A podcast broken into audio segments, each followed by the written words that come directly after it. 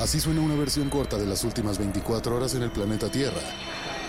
La conversación del mundo, aquí, en el Brief, con arroba el Che Arturo.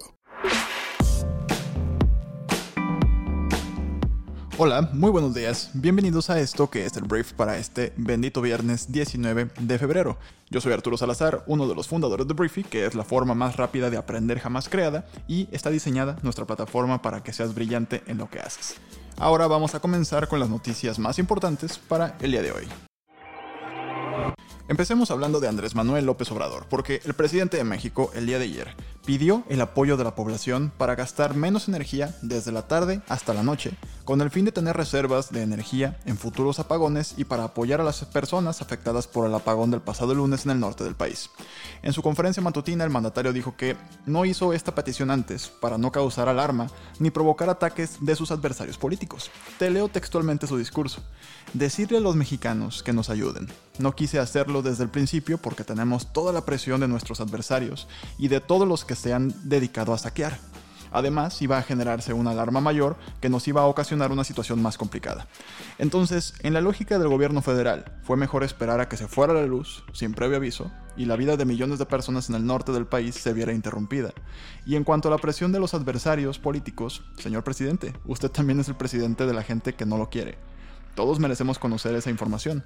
Que si fue o no culpa de los funcionarios federales el desabasto, esa es otra historia. Pero la transparencia no debería verse afectada. O le importan más las elecciones de junio que ser buen presidente. Hablemos ahora de la Sala Superior del Tribunal Electoral del Poder Judicial de la Federación. Porque este, esta sala superior, este tribunal, revocó el acuerdo del Instituto Nacional Electoral que impedía a Andrés Manuel López Obrador hablar de las elecciones cuando ahora ya se empiezan a acercar los periodos electorales en nuestro país. Entonces, lo que se canceló ya el día de ayer ordenaba al presidente y a funcionarios de todos los niveles de gobierno no hablar sobre ejercicio de prerrogativas, vida interna y candidaturas de partidos en el actual proceso electoral. El tribunal consideró que el Consejo General del INE se excedió en lo ordenado al dictar las medidas cautelares de tipo inhibitorio, emitiendo lineamientos generales con alcances para todos los servidores públicos de todos los niveles cuando tenía que ser solamente para el presidente. Andrés Manuel celebró la mañana de ayer que se haya tomado esta resolución de no limitar ni censurar la conferencia mañanera, pero al final del día lo que quiere decir esto es que el presidente de México podrá hablar del proceso electoral en el año 2021.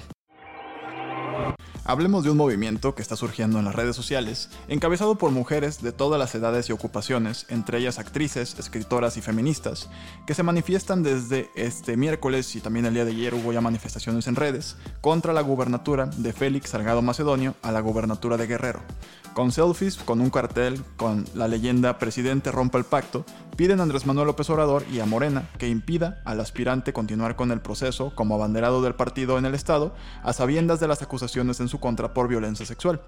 Entonces, con los hashtags Un violador no será gobernador, Presidente rompa el pacto y ningún agresor en el poder, las mujeres solicitan en Twitter, Facebook e Instagram que López Obrador frene el pacto patriarcal. Eso es lo que se está exigiendo, ¿no? Estas son sus palabras.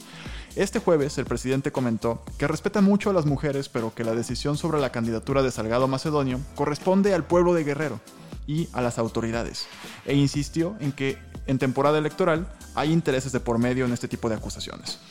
Leo textualmente lo que dijo Andrés Manuel, todo mundo tiene derecho a expresarse y manifestarse, todos, es un país libre, y no nos espantemos por nada, nada más que ya vamos a llamar a las cosas por su nombre, ¿no? Nada de simulación, siempre hay que preguntarse de parte de quién, o sea, ¿por qué todo esto? ¿Qué hay detrás? Independientemente de que se trate de una demanda legítima y un asunto delicado, de todas maneras existo porque dudo, fue lo que expuso.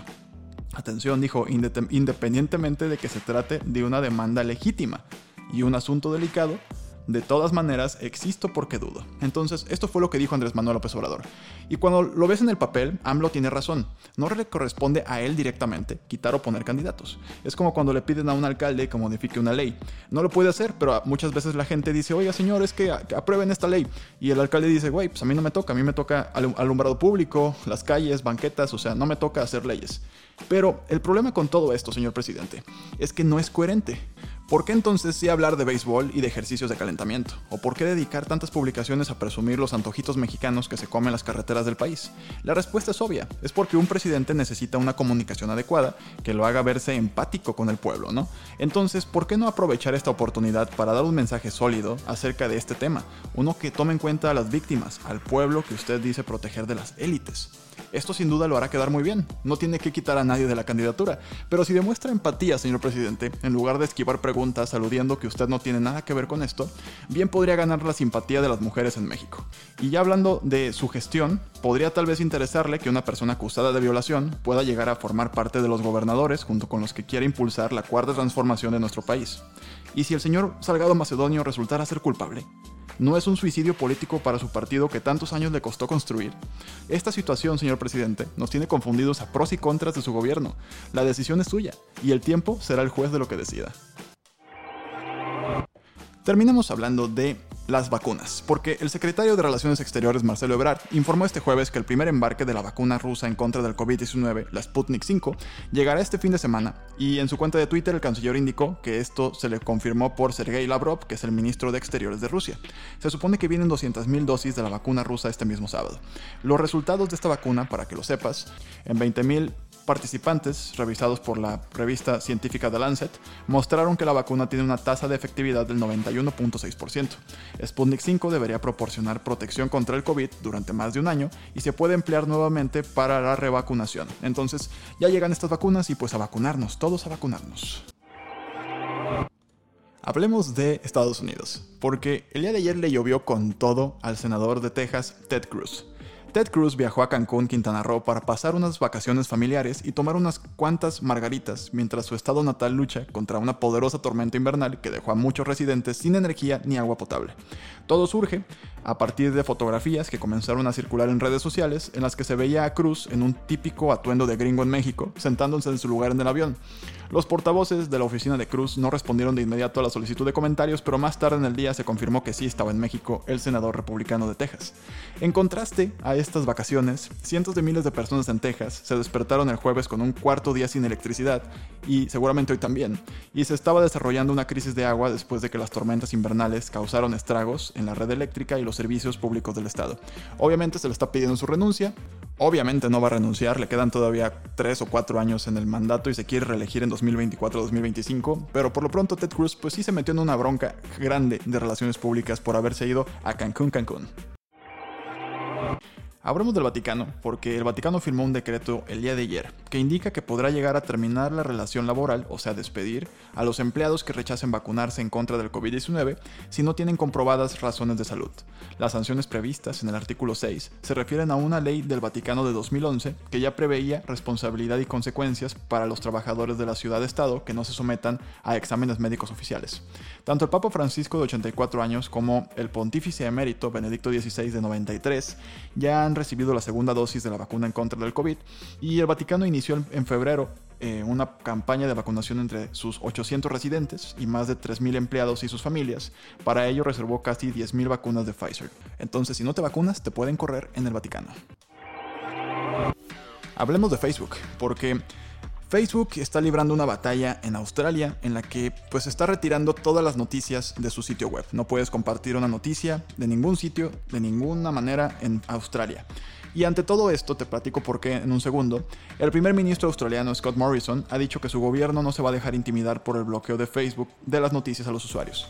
Describió la decisión de desamparar a Australia como arrogante y decepcionante, y Facebook está respondiendo a una ley propuesta que haría que los gigantes tecnológicos tuvieran que pagar por el contenido de noticias en sus plataformas.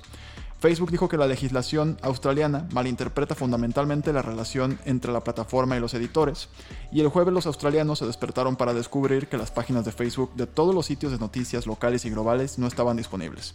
Las personas fuera del país tampoco pueden leer ni acceder a ninguna publicación de noticias australianas en la plataforma. El gobierno conservador de Australia, esto todavía, antes de esto que voy a decir, todavía no es una ley, pero ya pasó la Cámara de Diputados, falta el Senado. Al parecer el gobierno de Australia eh, va a aprobarlo y con esto podría ya la próxima semana aprobarse esta ley y vamos a ver qué sucede. O sea, es como quién fue primero, el huevo o la gallina.